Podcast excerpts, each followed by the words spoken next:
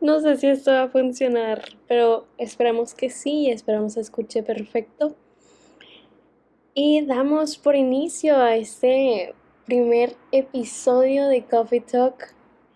Me es muy feliz por fin estar haciendo esto. Es, es un poco extraño, un poco extraño porque casi siempre cuando hablo con la computadora es porque estoy mandando un voice note y sé que alguien lo va a escuchar. Entonces pues no estoy hablando con nadie, pero a la vez estoy hablando con todos, entonces es un poco bizarro, ¿no?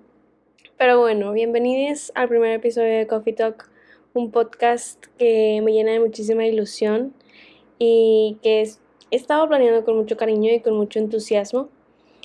Este, y pues les, cuento tantito, les cuento de, dónde viene Coffee Talk, de dónde nace y, cuál es mi urgencia de, de poder sacarlo, ¿no? Coffee Talk nace de, meses de soledad, meses de tristeza, confusión, muchos cuestionamientos y, y pues es chistoso, ¿no? De que siempre que vives una experiencia fuerte, como que tu mente piensa o tú piensas que, que vas a salir siendo la misma persona, pero en el momento en el que hay un cambio y vives y pasas por algo que no planeabas vivir, pues sale una nueva versión tuya, ¿no? Sale otra persona, como quien dice, y, y, pues después de esos meses de soledad, tristeza y confusión, sale una nueva versión mía, que mis amigas y yo le llamamos la Paola que toma café, por si por ahí se topan un, un post o algo, a eso nos referimos. Y pues todo esto que vivo en, en estos meses pesados, en estos meses este, de distanciamiento de alguna manera, pues quería, quería compartirlo, ¿no? Quería compartir lo que viví, todos los, los pensamientos que pasaron por mí, en sí la experiencia, ¿no? Y por eso mismo empiezo mi, mi cuenta secundaria, empiezo a subir ciertos pensamientos, ciertas cosas que, que escribí en ese tiempo, pero, pero sentía que no era suficiente sentía que, podía hacer más, sentía que podía compartir más. Pues ya nos aquí, ¿no? Más allá de, de, que Coffee Talk naciera de estos meses de, de soledad o estos meses pesados, les quiero platicar un poquito más de mí, que también va, va de la mano, ¿no? Desde que puedo recordar, eh, la gente batallaba muchísimo en callarme batallaba muchísimo para que me, estuviera quieta y me gustaba hablar de todo. Me, y más allá de que me gustaba hablar de todo, es que me gustaba, me gustaba observar todo y escuchar todo. Entonces, todo lo que veía, todo lo que escuchaba, lo que me contaban en la escuela, lo que mi abuelita me decía, lo que le decían las amigas de mi abuelita, mi mamá, toda esa información, hace cuenta que yo la acumulaba y mi rol era pasarla como una pequeña chismosita, algo así. Pero más allá de que no pudieran callarme en cuanto a chismes, también batallaban en callarme en, en los momentos duros. Eran donde más batallaban para silenciarme. Donde veía injusticias, donde sentía que algo estaba mal, donde a la gente se le dificultaba hablar. E, era en ese preciso momento en donde a mí me gustaba hablar yo decía de cuenta que las preguntas detonantes, ¿no? Los comentarios detonantes, donde hasta llega un punto en el que te dicen, eso no se dice, o, o ya, ya hasta llegado un punto donde mi mamá escuchaba que decían algo y yo así de, y mi mamá, no, no digas nada. Y yo...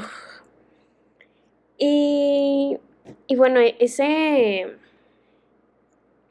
Eso que tanto disfrutaba hacer, que era usar mi voz de alguna manera, lo dejé hace unos años, malamente, tristemente, por varias experiencias en las que, que, tuve que vivir, que, que claramente lo vamos a hablar en uno de los episodios, pero para darles un pequeño spoiler, una persona me, me reclamó, me reclamó de una manera atacante, quiero decir, por, por haber usado mi voz era algo muy sencillo y, más allá de algo muy sencillo, era un tema que yo hasta la fecha lo tengo, haz de cuenta que pegado a mi corazón. Y después de ese día sentí miedo. Entonces empecé a tener miedo de no defenderme bien, de decir las cosas incorrectas, de que la gente me juzgara, de que me dijeran cosas o que me molestaran, o al revés, que la gente me dejara de hablar. Entonces, este gran instrumento que tanto disfrutaba usar, que tanto amaba tener, lo dejé por un lado y simplemente me puse a observar. Donde no me pedían que hablara, no lo hacía. Entonces,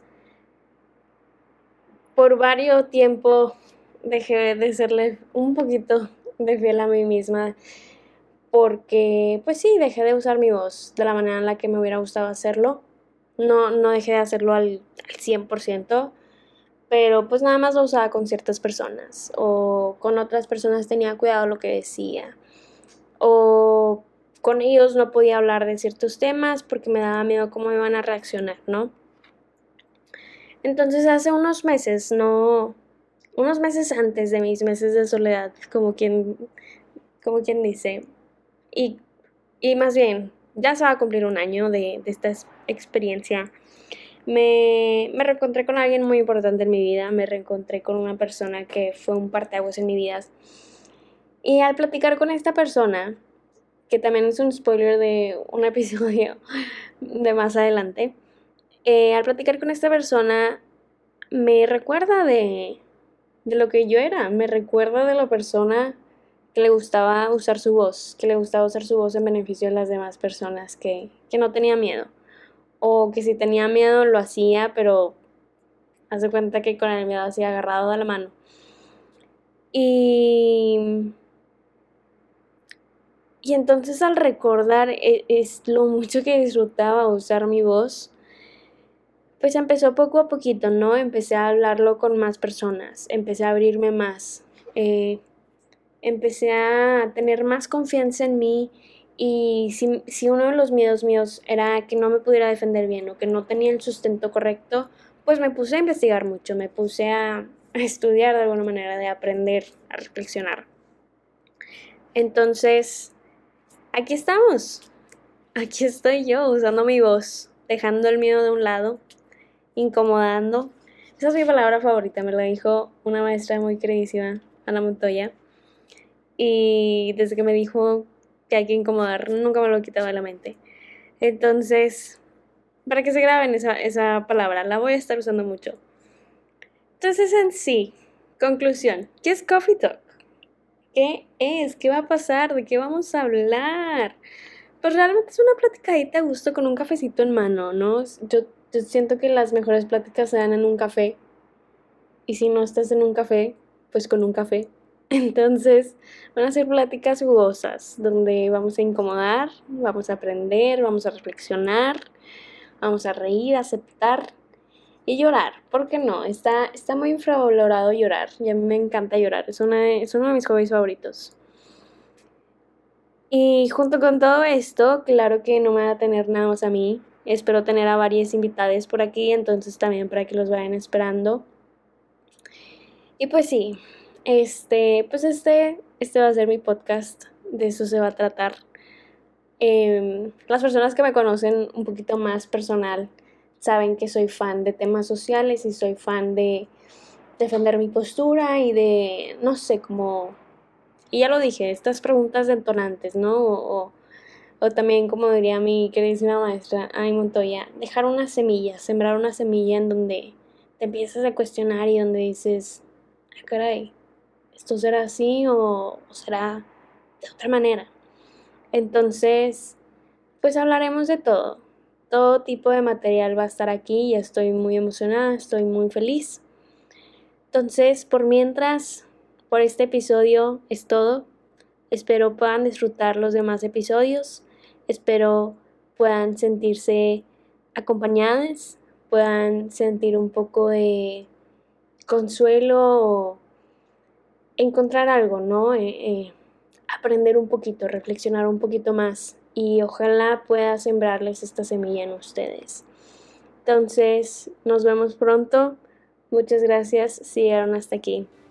Adiós.